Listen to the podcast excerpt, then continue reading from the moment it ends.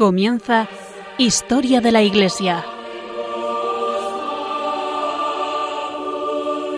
Un programa dirigido por Alberto Bárcena.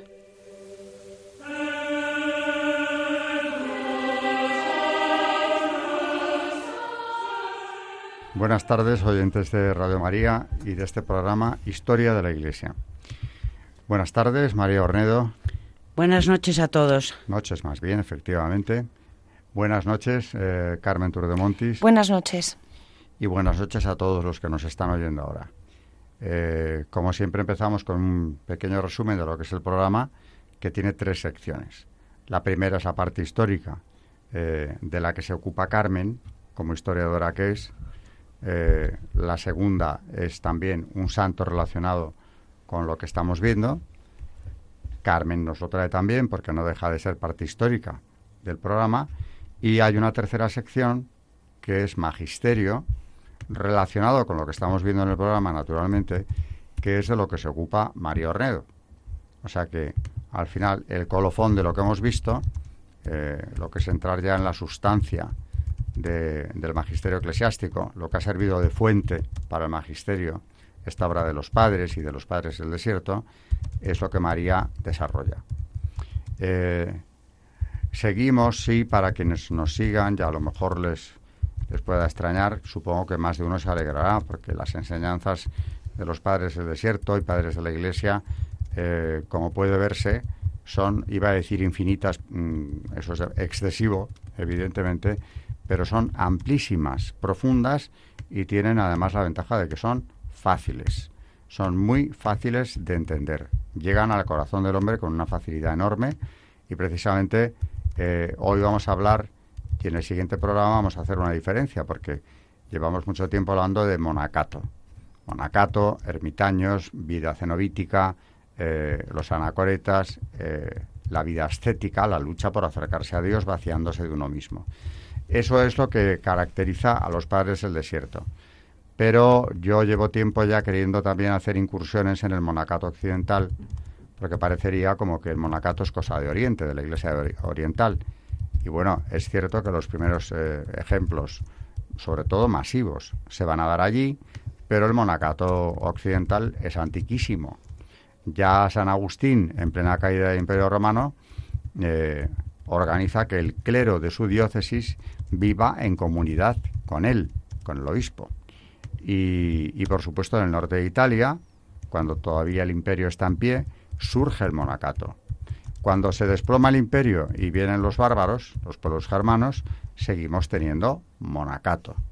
O sea que eh, entre el programa de hoy y el de dentro de dos semanas, cuando toque el siguiente, vamos a hablar también, vamos a hablar de ese momento crítico de la Iglesia de gran cambio, que es el final del Imperio Romano, su desplome con la entrada de los pueblos germanos, y vamos a ver cómo en ambos casos, con Roma decadente o con Roma ya arrasada por los y conquistada, la parte occidental, por los germanos, seguimos teniendo que, como ya he dicho varias veces en el programa, la única institución que se mantiene en pie es la Iglesia. Porque los pueblos germanos adoptan el cristianismo católico, aunque vienen del arrianismo, y vamos a ver hoy, eh, hoy no, seguramente nos va a tocar la semana próxima, vamos, en el próximo programa, el caso de un ministro, un gran político, eh, que cambia de vida de forma radical y después de haber servido a Teodorico, nada menos, eh, el amo de Italia, pero ya un amo germánico. Después de servirle como ministro en las más altas magistraturas, lo deja todo para convertirse en monje. Ese es un ejemplo. Entonces, como santos del día, esa es Carmen la que también se ocupa de traerlos, vamos a ver dos ejemplos de dos santos eh, de enorme relieve. Otras veces hemos buscado, y además a propósito, santos eh, padres del desierto, cuya santidad no se conoce porque son menos conocidos. Mm, sin embargo, tanto hoy como en el próximo programa vamos a hablar de santos que tienen eh, los dos trayectorias importantísimas y que han dejado un legado muy importante y una vida asombrosa cómo pasan, sobre todo el segundo de ellos, de la vida política, donde tiene una importancia enorme y deja un legado grande, a la vida monástica, donde tiene también un legado importantísimo. eh, vaya, que tiene una talla personal y espiritual verdaderamente grande. Estamos hablando, eh, bueno, primero hablaremos de San Eusebio, que nos, que nos toca cronológicamente hablar de él, pero luego eh, no quiero desvelar nada. Este es un santo muy poco conocido, al que deberíamos acudir más a menudo, pero que por lo que sea, por lo menos en España no se le conoce demasiado, en Italia sí. pero bueno, vamos a ver si lo conseguimos traer aquí y que forme parte de las devociones de más de uno de nuestros oyentes, ¿no? que no estará de más. Ese ya será en el segundo programa, pero ya sin más, breve pausa y nos vamos a la parte histórica, que como siempre nos trae Carmen, y nos hace primero un brevísimo resumen, siempre nuestras fuentes, cuando tenemos que sintetizar, es la gran obra de José Orlandis, Historia de la Iglesia. Recuerdo a nuestros oyentes que tiene una, una versión abreviada, de muy, muy fácil lectura, y luego una visión enciclopédica, que también es suya, pero donde está toda la historia de la Iglesia condensada en varios volúmenes. Bueno, pues eh, gracias a su ayuda, tomando de él eh, las referencias principales, Carmen nos va a hacer una vida ascética, una introducción a la vida ascética y al monacato, para que podamos seguir encuadrando en el magisterio que toca hacer a, María eh, precisamente lo que estos padres, padres de la Iglesia o del desierto, eh, están haciendo, están contándonos. Por cierto, que luego haré un matiz, un matiz que ya adelanto, aunque nos trae Carmen. Eh, esos padres del desierto, las comunidades monásticas más antiguas, los de la Tebaida, los de, los de la parte oriental del Imperio Romano, eh, son muy diferentes en algunos aspectos a los occidentales. Aunque estos son antiquísimos, San Benito, San Agustín, si lo podemos considerar ya como un iniciador de una vida monástica con regla propia, etcétera, pero San Benito sobre todo es que coincide con la caída del Imperio Romano. Lo que diferencia al monacato occidental del oriental es un rasgo importantísimo. Los monjes de Oriente parece como que desprecian la cultura eh, en su dimensión intelectual, digamos. Se ocupan exclusivamente de vaciarse ellos, aquí llevamos viéndolo durante meses, eh, para llenarse de Dios. Y la verdad es que las obras humanas de la literatura, del arte, no les interesan nada. Creo que esto lo habrán sacado en conclusión nuestros oyentes porque vemos que no se ocupan de eso. Sin embargo, en el monacato occidental, sin que por eso sean menos santos ni mucho menos, y también mm, se inspiran en las reglas que vienen de Oriente, sí que le dedican al estudio, y aquí ya hablo de ciencias, hablo de literatura, hablo de arte, le dedican un espacio, le dedican una parte de su vida eh, que en Oriente no vamos a encontrar. Esto yo la primera vez que me encontré con ello me llamó la atención y pensé, luego eran como más primitivos, más atrasados los eh, monjes orientales. Y no, he llegado a la conclusión de lo que eran, eh, lo que les diferencia es que son, si se quiere, de una vida más ascética, mucho más dura, más de renuncia, ¿no? Pero claro, en honor de los occidentales, yo diría que también son los transmisores de la cultura del mundo clásico que nos ha llegado hasta ahora, siglo tras siglo, también porque la universidad medieval, tan relacionada con la Iglesia, es heredera de la cultura que se preserva en los monasterios de Occidente, especialmente, y yo diría que ahí tenemos una, una línea divisoria. Eh, los padres, los monjes occidentales son eh, tan elevados, tan espirituales como los otros, pero introducen en su vida el estudio, la cultura, la reproducción de los grandes autores de la antigüedad. Y en cambio a los padres de Oriente, creo que ya el que nos haya seguido durante un tiempo habrá comprendido que les trae exactamente, sin cuidado ninguno, todo lo que no sea vaciarse de sí mismo, renunciar al mundo, para acercarse a Dios. Luego, en ese sentido, no podemos establecer categorías. No podemos decir, son superiores los de Oriente porque lo demás no les importa. Bien, eso está muy bien que duda cabe desde un punto de vista estético eh, es lo máximo.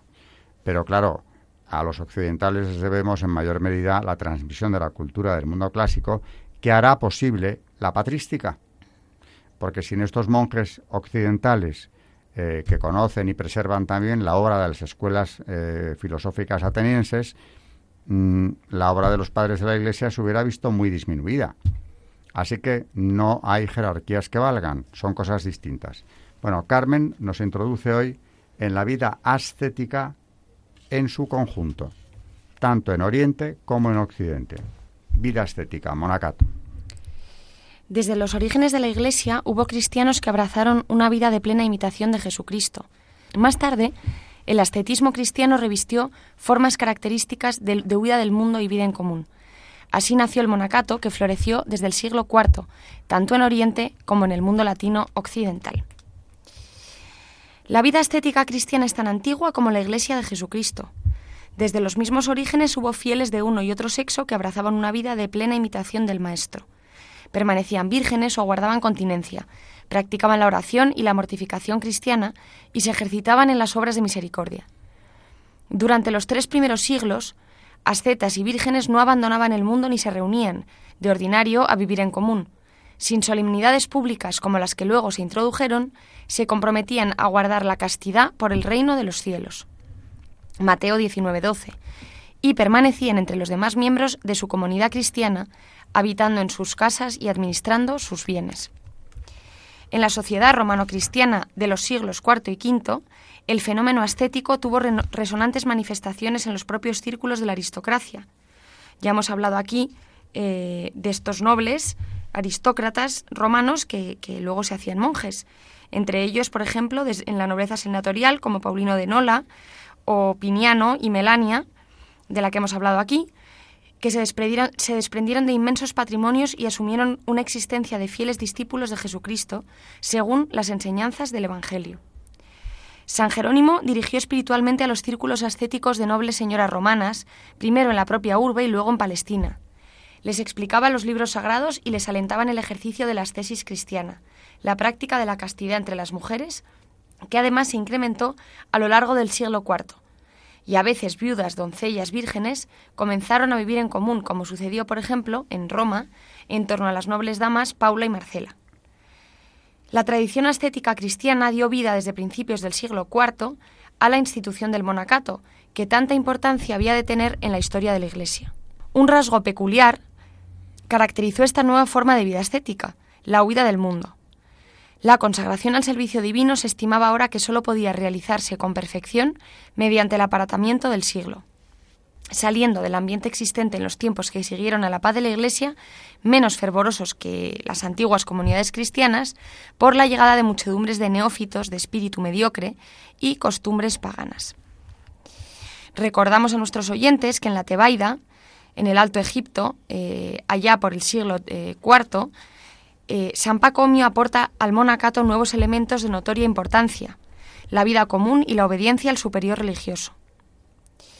Los monjes pacomianos formaron comunidades numerosísimas y frente a la vida independiente propia de los solitarios, su existencia se hallaba minuciosamente ordenada por las prescripciones de una norma estricta, la regla que en lo sucesivo constituyó un elemento esencial de la institución monástica.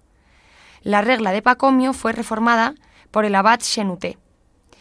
En Asia Menor, donde el monacato había hecho su aparición, poco después que en Egipto, San Basilio de Cesarea lo promovió y organizó.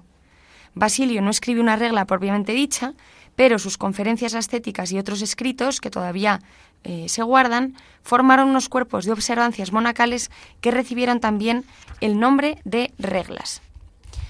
Estas observancias basilinianas fueron base principal del monacato bizantino y su influencia literaria se recibió también en Occidente. Obispos ilustres como San Ambrosio de Milán, Eusebio de Vercelli, del que además hablaremos hoy en, en la parte del santo, promovieron el monacato también entre el clero de sus iglesias. Particular relieve tuvo San Agustín, que tras ser nombrado obispo de Hipona, reunió a los clérigos en su casa e instituyó en ella la vida común.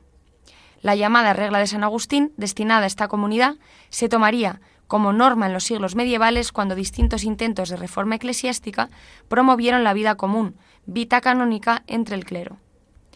La actitud de los monjes ante la cultura, como decía Alberto, fue dispar.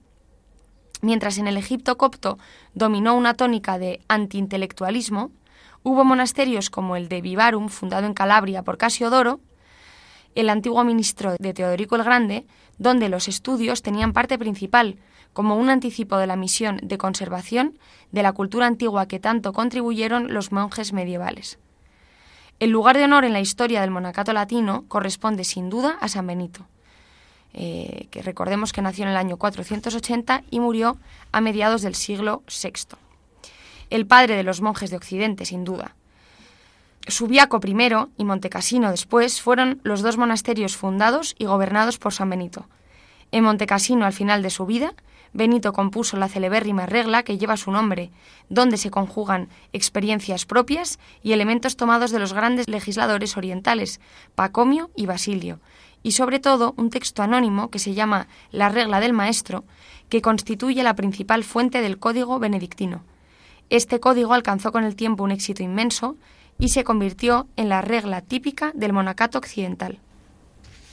Buena introducción. Eh, conviene de vez en cuando recordar en qué mundo nos estamos moviendo, quiénes son estos padres del desierto que lo dejan todo por el reino de los cielos.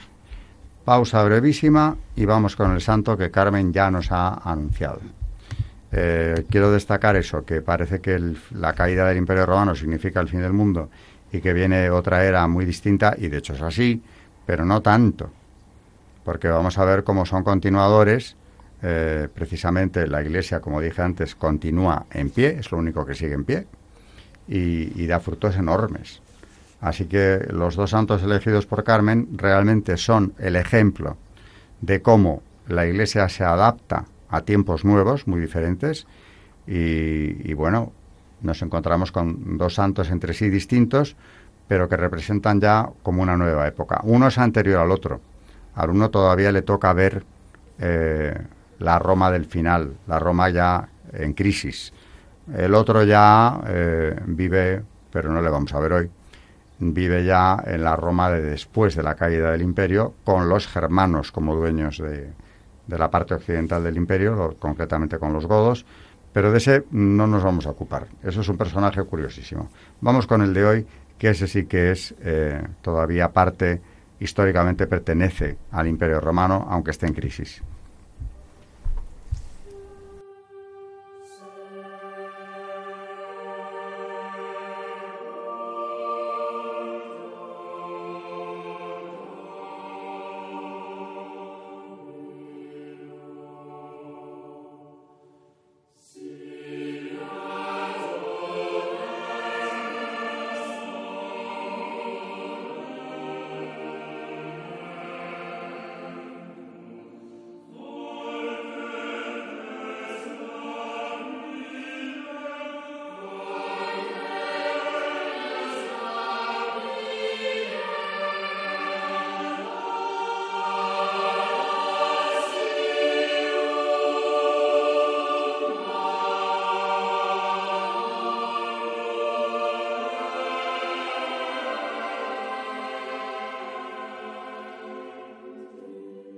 Están escuchando en Radio María Historia de la Iglesia, dirigido por Alberto Bárcena.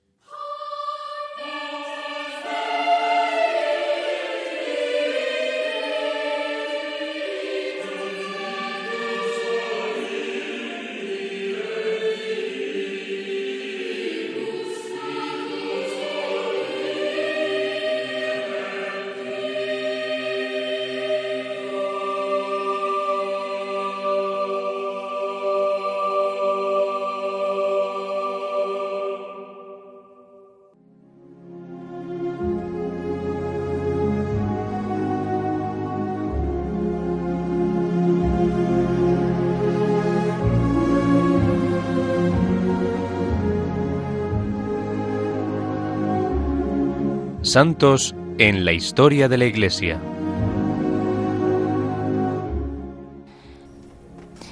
Hoy vamos a hablar, como ya adelantábamos en la parte histórica, eh, de San Eusebio de Vercelli, que fue un obispo, nació en la isla de Cerdeña a finales del siglo III, murió probablemente en Vercelli, en Italia, en el año 371. La persecución volvía a sacudir violentamente a la Iglesia, Constancio, por caminos de sangre, se había hecho dueño absoluto del Imperio romano y quería también imponer en, ello, en ella su voluntad. Ganado la herejía arriana por su esposa, se declaró adicto a la impiedad con el mismo tesón que su padre Constantino defendiera la iglesia recién salida de su bautismo de sangre.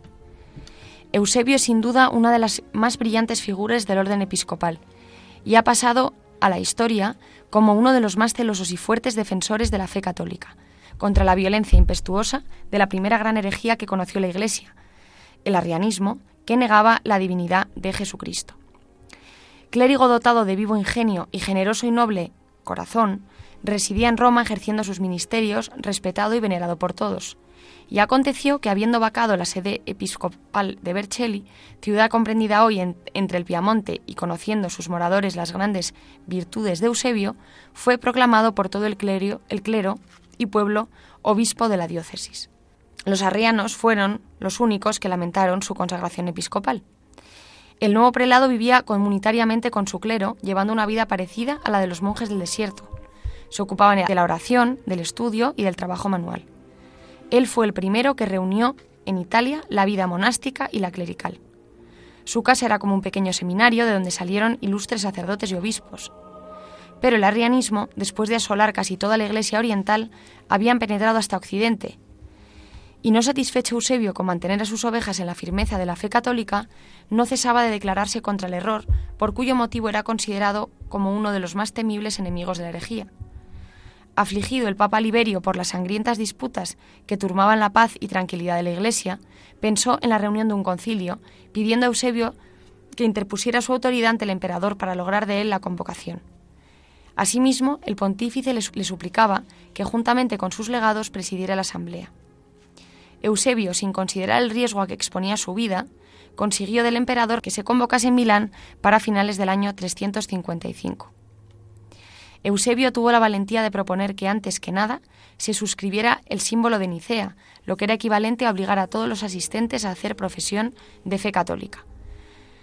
Los arrianos evidentemente se opusieron y el emperador que asistía a la asamblea intentó obligar por fuerza a los obispos católicos a que firmaran un documento en el que se condenaba a San Atanasio, el heroico defensor de las verdades definidas en el concilio de Nicea. Y aunque algunos por cobardía condescendieron, revestido Eusebio de la fuerza del apóstol, resistió junto con los legados papales, con los legados papales a tan injusta pretensión. Ofendido el emperador por esta intransigencia, mandó que fueran enviados todos ellos al exilio. Fueron grandes las penalidades eh, que vivió resignadamente el obispo Eusebio a través de su largo destierro. En Estitópolis cayó en manos de uno de los hombres más crueles del arrianismo, llegando al extremo de no suministrarle cosa alguna de alimento durante varios días. Pero los adeptos y fieles hijos de Bercelli expusieron su vida, haciendo llegar a su amado pastor limosnas para aliviar sus necesidades. Enterados de ello, los arrianos recrudecieron los castigos y los malos tratos.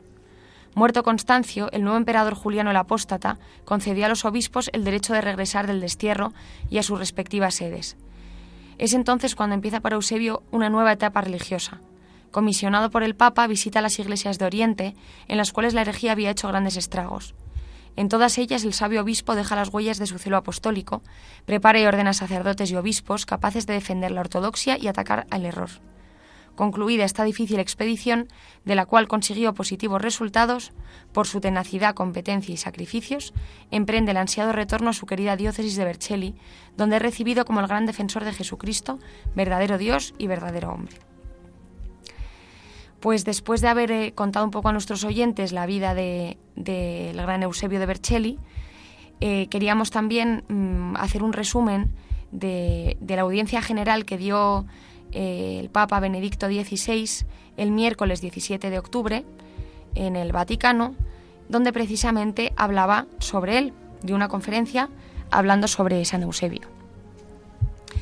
Y vamos a coger algunos extractos de esta audiencia general, donde cuenta el, eh, Benedicto XVI que esta mañana les invitaba a reflexionar sobre San Eusebio de Vercelli, eh, donde dice, como les hemos contado antes, que nació en Cerdeña, que después se trasladó a Roma y que eh, a, los 40 años entró a formar parte del clero de la urbe, en un tiempo donde, como decíamos antes, la Iglesia se encontraba gravemente probada por la herejía arriana, que había tenido gran éxito además en Oriente. había escrito, inspirándose en San Atanasio, eh, que había escrito, recordemos, la vida de San Antonio, eh, funda Bercelli una comunidad sacerdotal semejante a una comunidad monástica. Este cenobio dio al clero del norte de Italia un sello significativo de santidad apostólica y suscitó figuras de obispos importantes como Limenio y Honorato, sucesores luego de Eusebio, como también, por ejemplo, Gaudencio en Novara, Exuperancio en Tortona, Eustasio en Aosta, todos ellos venerados por la Iglesia hoy en día como santos. Eh, como decíamos antes, Eusebio fue condenado al destierro, como tantos obispos de Oriente y Occidente, como el mismo San Atanasio, como San Hilario de Poitiers, como Sio de Córdoba, y en Escitópolis, Palestina, a donde fue confinado entre los años 355 y 360, San Eusebio escribió una página estupenda de su vida, porque también allí fundó un cenobio con un pequeño grupo de discípulos y desde allí mantuvo correspondencia con sus fieles de Piamonte, como lo demuestra sobre todo la segunda de sus tres cartas, cuya autenticidad se reconoce. Después fue desterrado a Capadocia y a la Tebaida, donde sufrió malos tratos, y en el año 361, muerto Constancio II, le sucede Juliano, al que llamaban el apóstata, al que no le interesaba el cristianismo como religión del imperio, sino que quería restaurar el paganismo.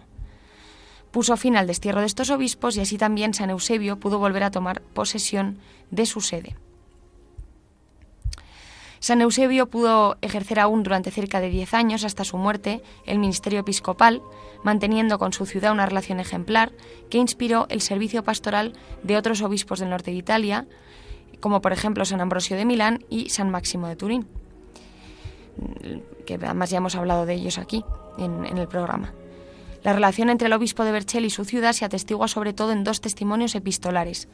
El primero se encuentra en esta carta que acabamos de citar, donde San Eusebio escribe desde el destierro de Escitiópolis, y dice a los amadísimos hermanos y a los presbíteros tan añonados, así como a los santos pueblos de Vercelli, Novara, Ibrea y Tortona, firmes en la fe. Estas palabras iniciales que indican los sentimientos del buen pastor con respecto a su grey encuentran amplia confirmación al final de la carta, donde saluda afectuosísimamente del Padre de todos y cada uno de, los hijos de Vercelli con frases llenas de cariño y amor. Conviene notar ante todo la relación explícita que une al obispo con las ante plebes, no solo de Vercelli, sino también de Novara, Ibrea y Tortona. Hay otro elemento interesante en esta carta, donde San Eusebio pide a sus hijos e hijas que saluden también a quienes están fuera de la Iglesia y se dignan albergar hacia nosotros sentimientos de amor. Se trata de un signo evidente de que la relación del obispo con su ciudad no se limitaba a la población cristiana, sino que se extendía también a quienes fuera de la Iglesia reconocían de algún modo su autoridad espiritual y amaban a este hombre ejemplar.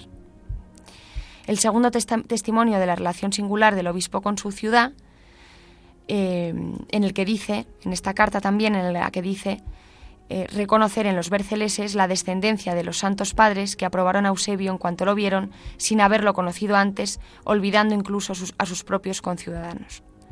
En esta misma carta, el obispo de Milán atestigua con gran claridad su estima con respecto a San Eusebio.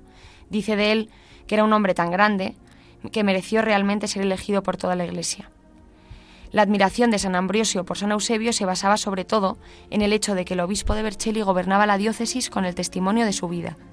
Dice de él también, con la austeridad del ayuno gobernaba su iglesia. El obispo de Vercelli, también dice de él San Antonio, fue el primero en hacer que su clero llevara vida común y lo educó en la observancia de las reglas monásticas, aun viviendo en medio de la ciudad. Todas estas cosas eh, decía San Ambrosio de San Eusebio. Y bueno, finaliza su carta, eh, eh, bueno, su audiencia, Benedicto XVI, diciendo que, que, esta reserva escatológica permite a los pastores y a los fieles respetar la escala correcta de valores sin doblegarse jamás a las modas del momento y a las pretensiones injustas del poder político que gobierna, la auténtica escala de valores, parece decir la vida entera de San Eusebio, no viene de los emperadores de ayer y de hoy, sino de Jesucristo, el hombre perfecto, igual al Padre en la divinidad, pero hombre como nosotros. Y refiriéndose a esta escala de valores, San Eusebio no se cansa de recomendar encarecidamente a sus fieles que conserven con gran esmero la fe, mantengan la concordia y sean asiduos en la oración. Y termina Benedicto XVI diciendo, queridos amigos, también yo recomiendo de todo corazón estos valores perennes, a la vez que os saludo y os bendigo con las mismas palabras con las que el santo obispo Eusebio concluía su segunda carta. Me dirijo a todos vosotros, queridos hermanos y hermanas, hijos e hijas, fieles de uno y otro sexo y de todas edades, para que transmitáis nuestro saludo también a quienes están fuera de la Iglesia y se dignan albergar hacia nosotros sentimientos de amor.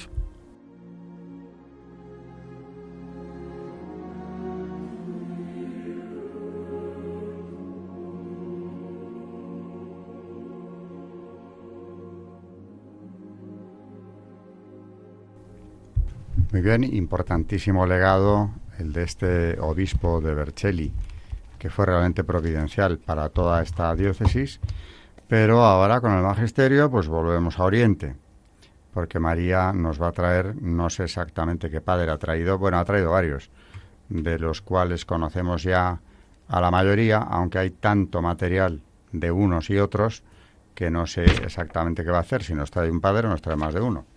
Pero de momento bueno, ella nos, informa ahora de, de qué parte del magisterio y de qué padre nos va a hablar.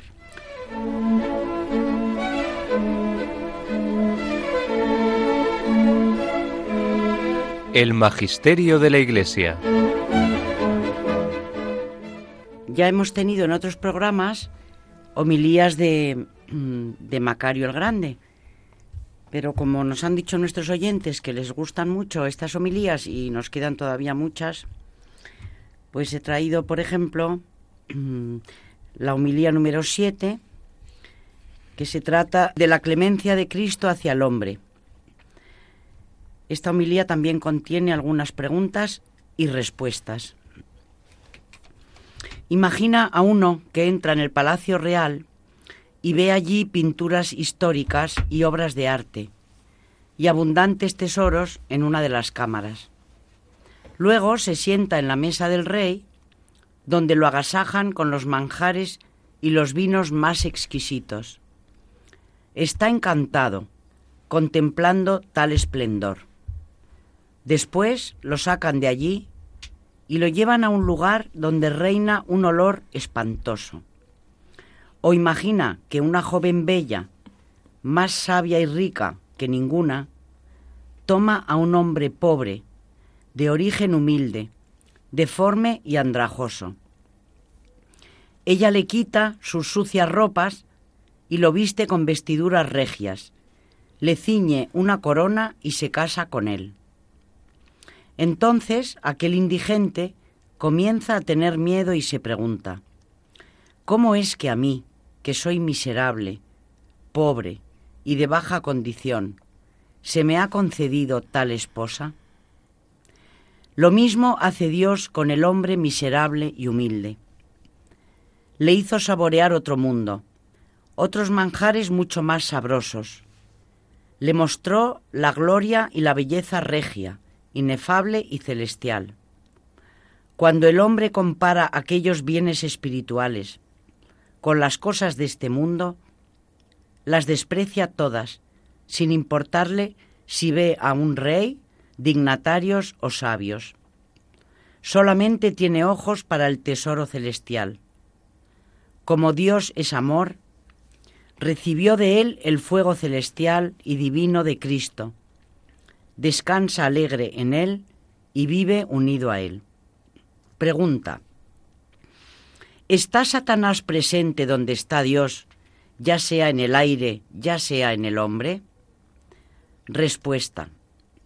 Cuando el sol, que es una cosa creada, ilumina un lodazal, ¿se ensucia él por eso? ¿Cuánto menos se mancha o ensucia la divinidad cuando está presente donde está Satanás? Dios permite que exista el mal para que el hombre se ejercite pero el mal carece de luz. Es ciego y no puede ver la pureza y la sutilidad de Dios. Si alguien dice que Satanás ocupa su propio lugar y Dios el suyo, considera a Dios limitado por el espacio en el que habita el maligno. ¿Cómo podremos decir entonces que el bien no tiene límite y es incomprensible, que todo está en Él y que el bien no puede ser contaminado por el mal? ¿Acaso el cielo, el sol y las montañas, que están en Dios y subsisten por Él, no son Dios? Las obras de Dios han sido creadas según su propia jerarquía, y el Creador que está junto a ellas es Dios. Pregunta. Dado que el pecado se transforma en ángel de luz y se asemeja a la gracia, ¿cómo puede conocer el hombre las trampas del diablo? ¿Cómo recibirá y discernirá la acción de la gracia? Respuesta. La acción de la gracia aporta alegría, paz, amor y verdad. La propia verdad obliga al hombre a buscar la verdad. El pecado, en sus diversas manifestaciones, aporta confusión y no lleva consigo el amor a Dios ni la alegría en Dios. De la misma manera que la lechuga se parece a la envidia, pero a pesar de su semejanza, una es dulce y la otra amarga, así también en la gracia a veces hay aspectos semejantes a la verdad y hay verdad en su sustancia. Existen el resplandor del sol y el disco solar. Los rayos del sol son una cosa y la luz que está en el disco solar es otra. Lo mismo sucede con una lámpara que brilla en una casa. Una cosa es el resplandor que se extiende por todas partes y otra la luz de la lámpara en sí misma, que brilla con mayor claridad y luminosidad. De la misma forma actúa la gracia. El hombre ve de lejos ciertas emanaciones de la gracia y se alegra al percibir esto, pero se convierte en otra persona cuando el poder de Dios penetra en él. Ocupa sus miembros y su corazón y cautiva su espíritu con el amor a Dios. Cuando arrestaron a Pedro y lo encarcelaron, mientras éste estaba en prisión, vino un ángel que rompió sus cadenas y lo liberó. Pedro, sin embargo, pensó que se trataba de una visión, como si estuviera en éxtasis. Pregunta. ¿Cómo es posible que caigan los que son dirigidos por la gracia de Dios? Respuesta. Hasta los pensamientos, que por naturaleza son puros, resbalan y caen. En efecto, uno puede empezar a creerse por encima de los demás, a juzgar y a decir, eres un pecador, mientras él mismo se considera justo. Ya sabes lo que dice San Pablo. Se me ha dado una espina clavada en la carne, un ángel de Satanás que me da golpes para que no me ensoberbezca. En efecto, incluso una naturaleza pura es capaz de ensoberbecerse. Pregunta. ¿Puede alguien ver su propia alma por medio de la luz? Muchos prescinden de la revelación y dicen que se puede lograr la visión a través del conocimiento y de las sensaciones. Respuesta. Existen la percepción sensorial, la visión y la iluminación. Quien posee la iluminación es mayor que quien tan solo posee la percepción sensorial. En efecto, su mente está iluminada, de tal manera que recibió una parte mejor que quien solo posee la percepción sensorial dado que percibe en sí mismo la certeza de las visiones. Otra cosa es la revelación, porque ésta muestra al alma cosas grandes y misterios divinos. Pregunta. ¿Puede alguien ver el alma a través de la revelación y de la luz divina? Respuesta. De la misma manera que los ojos ven el sol, así también quienes han sido iluminados ven la imagen del alma. Pero estas cosas las ven pocos cristianos. Pregunta. ¿El alma tiene forma? Respuesta. Tiene una imagen y una forma semejantes a las de un ángel. De la misma manera que los ángeles poseen imagen y forma, y de la misma manera que el hombre exterior tiene su imagen, así también el hombre interior tiene una imagen semejante a la del ángel y una forma semejante a la del hombre exterior. Pregunta. ¿El entendimiento y el alma son dos cosas distintas? Respuesta. De la misma manera que se dice que los miembros del cuerpo son muchos, pero el hombre solo es uno, así también son muchas las partes del alma. El entendimiento, la conciencia, la voluntad, los pensamientos que acusan y defienden. Sin embargo, todo esto está unido en una sola noción. Estos son los miembros del alma, pero el hombre interior es una sola alma. De la misma manera que los ojos carnales ven desde lejos los espinos, las eh, irregularidades del terreno y los hoyos, así también la inteligencia, cuando está activa, ve de antemano las artimañas y las maquinaciones del poder enemigo y protege al alma como si fuera el ojo del alma. Seguimos con la homilía número 8, que dice así, lo que acontece a los cristianos en la oración, los grados de la perfección y si los cristianos pueden llegar al grado perfecto. Puede suceder que cuando alguien hace el signo de la genuflexión, su corazón se llene de la energía divina y exulte con el Señor como el esposo con la esposa, según las siguientes palabras del profeta Isaías.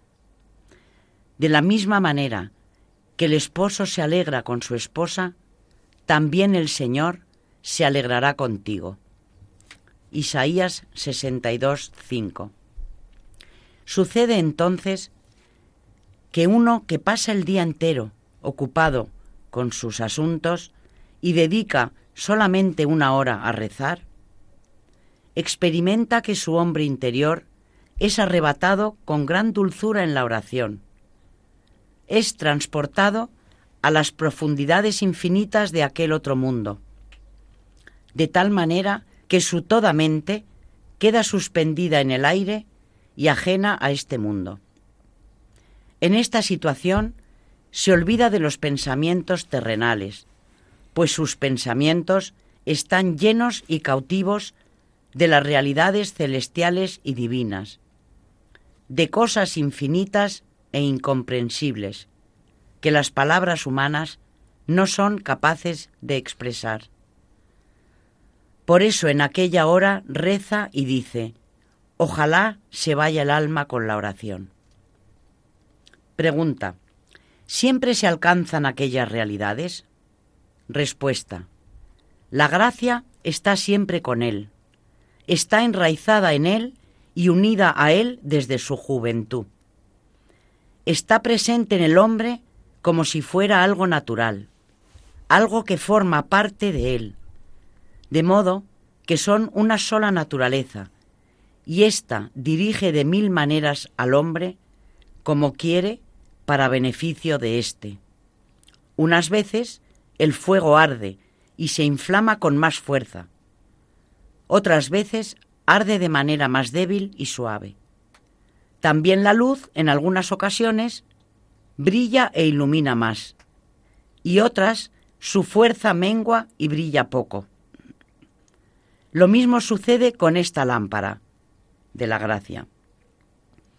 Arde y brilla siempre, pero a veces inflamada por el arrebatador amor de Dios, brilla mucho, mientras que otras, por disposición divina, la luz de la gracia, aun estando presente, es más débil.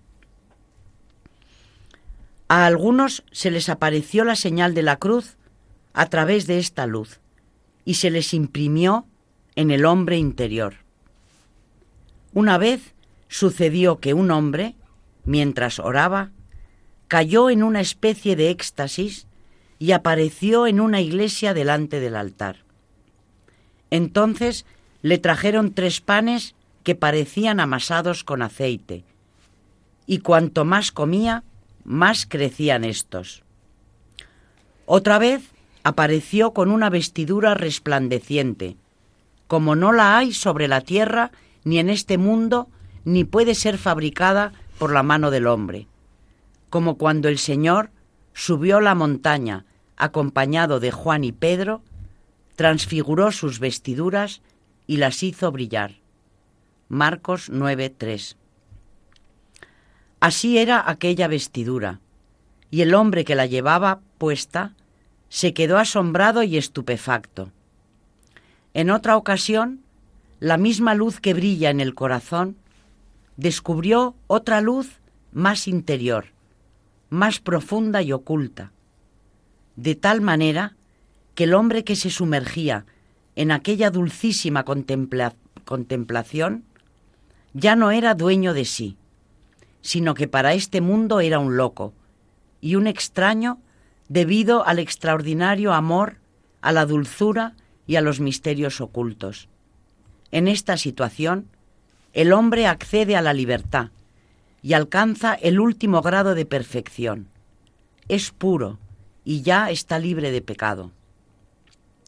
Pero después se retiró la gracia y lo cubrió el velo del poder enemigo. No obstante, la gracia brilla todavía algo y el hombre baja un peldaño en la escala de perfección. Digamos que el hombre tiene que subir doce escalones para llegar a la perfección. En alguna ocasión alcanza esa medida y llega a la perfección. Pero al disminuir otra vez la gracia, baja un peldaño y se queda en el undécimo. Uno que es rico en gracia está siempre, día y noche, en la medida perfecta. Es libre y puro. Permanece siempre cautivo del amor divino y elevado sobre las realidades terrenales. Si el hombre a quien le han sido mostradas aquellas maravillas, y de hecho las ha experimentado, las tuviera siempre presentes, no podría realizar el ministerio de la palabra ni cualquier otro encargo. No sería capaz de escuchar ni de ocuparse de sus necesidades ni del día de mañana, sino que solamente sería capaz de sentarse en un rincón y pasar el tiempo elevado sobre la tierra y embriagado. No le fue dado el grado de la perfección para que pudiera ocuparse de sus hermanos, ni para ejercer el ministerio de la palabra. Sin embargo, el muro de separación ha sido derruido, Efesios 2.14, y la muerte ha sido vencida. Esto se puede comparar con lo que sucede cuando una cierta oscuridad se extiende formando un ligero velo, como si el aire se volviese pesado, aunque la lámpara en todo momento siga ardiendo y brillando. De la misma manera, un velo viene a cubrir la luz de la gracia. Por eso, un hombre de este tipo confiesa que no es perfecto, ni está plenamente libre de pecado. Se puede decir que el muro de separación ya está destruido y derribado, pero en cierto sentido no por completo y para siempre. En efecto, hay ocasiones en las que la luz brilla, consuela y sosiega con más intensidad, mientras que otras su intensidad se reduce y parece más apagada.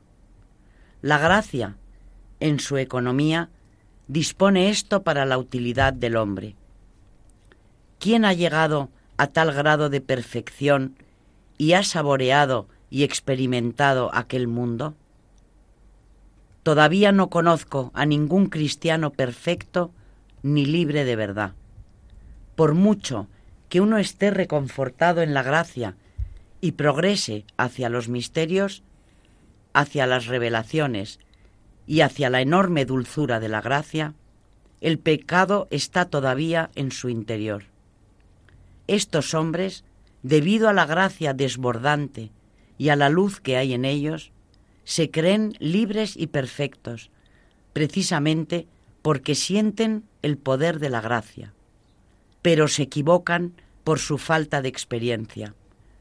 Todavía no he conocido a nadie que sea libre, puesto que también yo he llegado en ciertas ocasiones a aquel grado y por eso sé por experiencia que el hombre no es perfecto.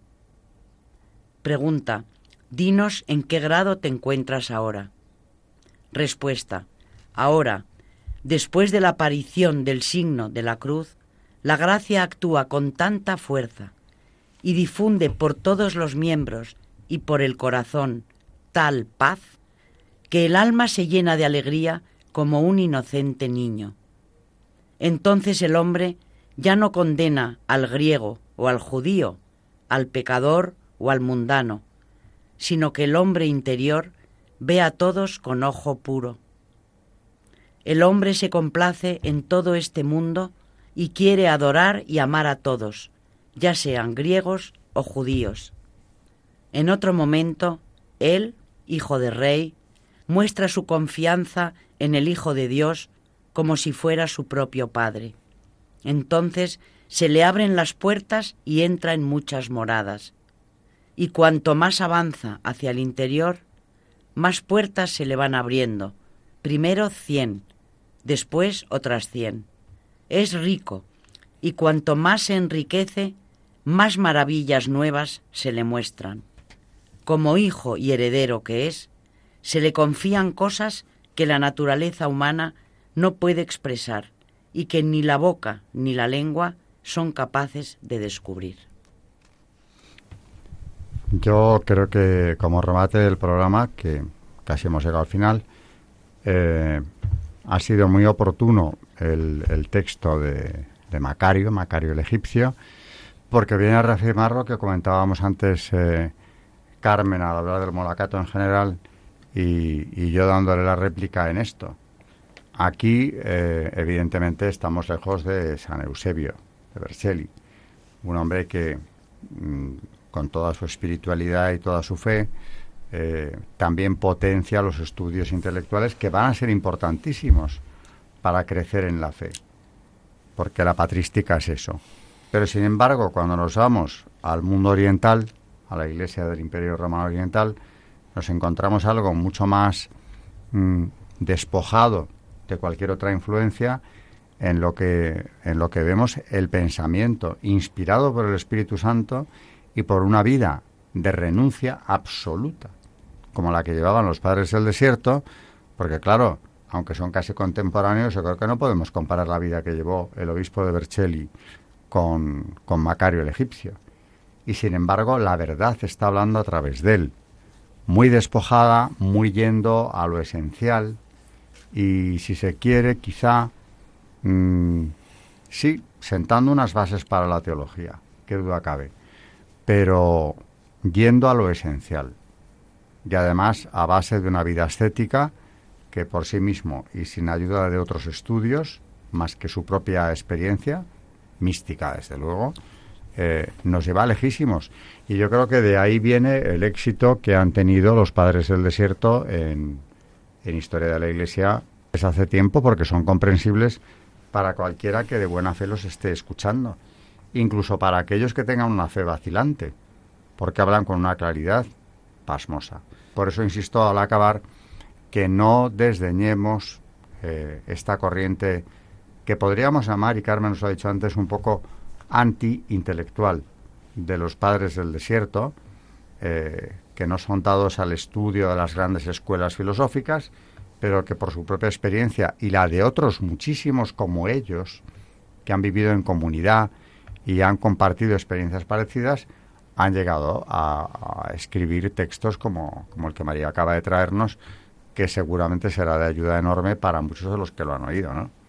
Bueno, pues el monacato con esto, resumen, es un fenómeno amplísimo, no solo por la enorme cantidad de personas que lo siguieron en aquellos siglos felices de la cristiandad, de auge, de apogeo después de las persecuciones o coincidiendo incluso con ellas, sino porque han alcanzado una altura eh, y a la vez una facilidad, una, una, comprensión para quien lo escucha que es dificilísimo de alcanzar.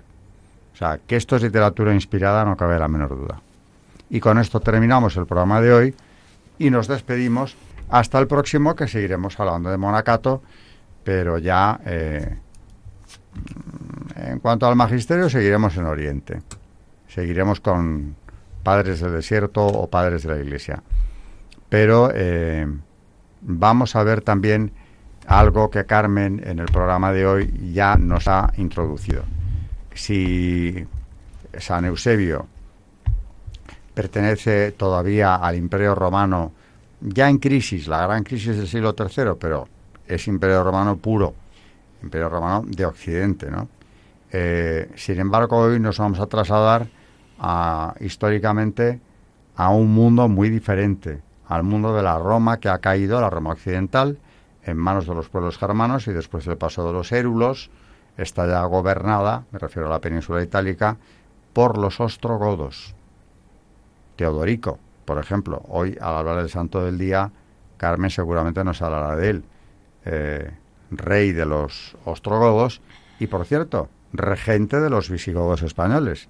O sea que nos hemos ido al mundo germánico y sin embargo nos encontramos con que allí también ese mundo germánico se ha impregnado completamente, a pesar de, su, eh, de sus inicios heréticos con el arrianismo, ha acabado impregnándose del catolicismo más ortodoxo.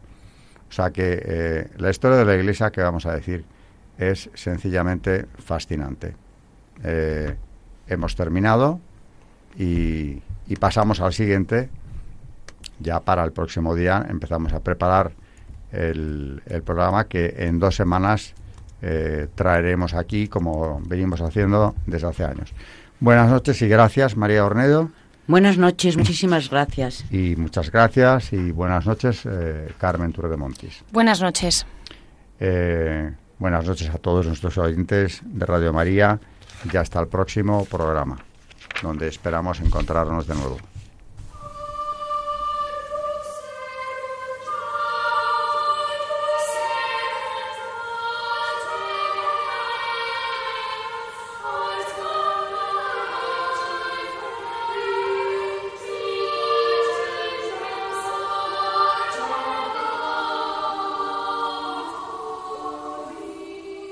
Han escuchado Historia de la Iglesia, un espacio dirigido por Alberto Bárcena.